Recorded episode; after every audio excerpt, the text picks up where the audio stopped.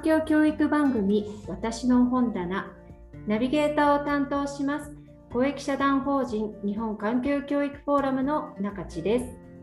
この番組は環境教育実践者や研究者をゲストにお迎えし活動研究そして人生に影響を与えた一冊の書籍私の一冊をご紹介いただきます。本日のゲストは公益社団法人日本環境教育フォーラムの垂水恵美子さんです。それでは本日ご紹介いただく一冊を教えてください。こんにちは。日本環境教育フォーラムの垂水です。私の一冊は小林智道著先生イソギンチャクが腹痛を起こしています。鳥取環境大学の森の人間動物行動学です。この本は公立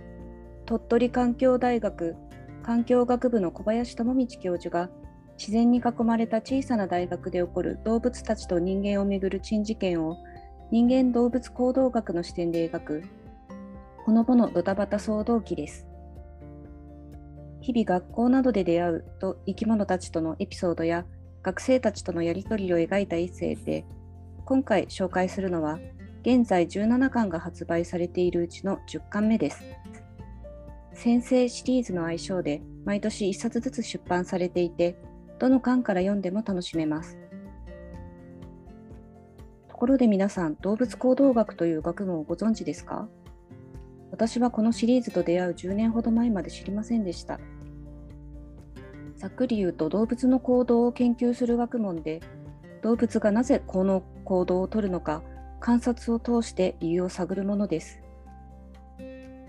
本の中では動物の生息状況の調査や仮説を立てて実験で確かめていく過程も詳細に描いてくれています。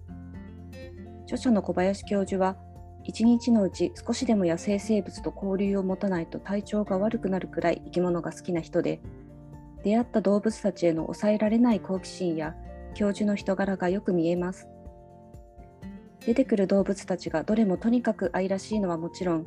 教授の思考に思わずプッと吹き出しながら、あっという間に読み終えてしまいます。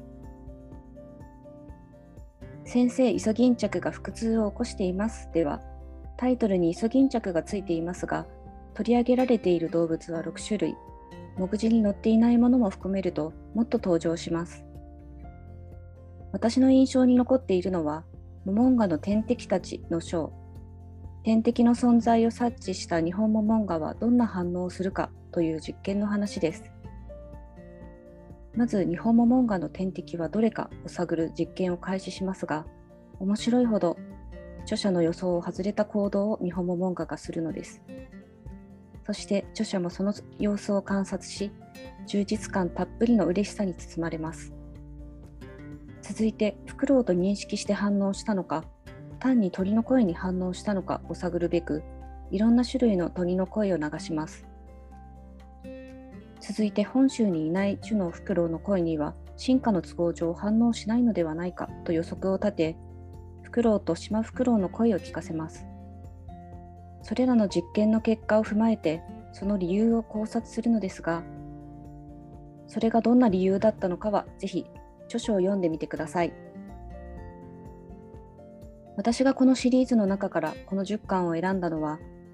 内容はもちろんのこと、この10巻にエピソードがあるからです。2012年にこの本の1冊目と出会ってから今日まで、このシリーズのファンとして楽しい読書の時間をもらっていました。この10巻が出版された2016年のある日、チーフの仕事で会議に参加したのですが、その会議のメンバーになんと著者の小林智道先生がいらっしゃったんです。それを知った時の興奮といったら、とはいえ仕事、しかも事務局の一人として行くので個人的な話をするのもどうなんだろうと思ったのと、すっかり本を通じて小林教授のファンになっていた私は、どうにも恥ずかしくて名刺を渡して挨拶するのが精一杯でした。せめて読者であることを告げたら先生も喜んでくれたかもしれなかったなぁと後から悔やまれたのですがその数日後、私宛に小林教授から郵送物が届きました。入っていたのが今日ご紹介している先生、イソギンチャクが腹痛を起こしています。鳥取環境大学の森の人間動物行動学の本。ジーフの担当者から私がファンだということを聞いた小林教授が本にサインをして送ってくれたのでした。その時は嬉しくて嬉しくて、ジーフの事務所で小躍りしました。著者がシリーズを通して繰り返し述べているのが、動物たちの行動一つ一つにも理由があるということです。私はこの本を読んでから、これはどうしてこうなったんだろうと理由や背景に想像を巡らせることが増えました。それは私たち人間にも当てはまりますし、自然界のつながりや社会の仕組みも同様です。そうすることで今まで見えなかったものが見えてくることがあるかもしれません。それに何より登場する動物たちがとにかく可愛いです。ぜひ一冊読んでみてください。はるみさん、ありがとうございました。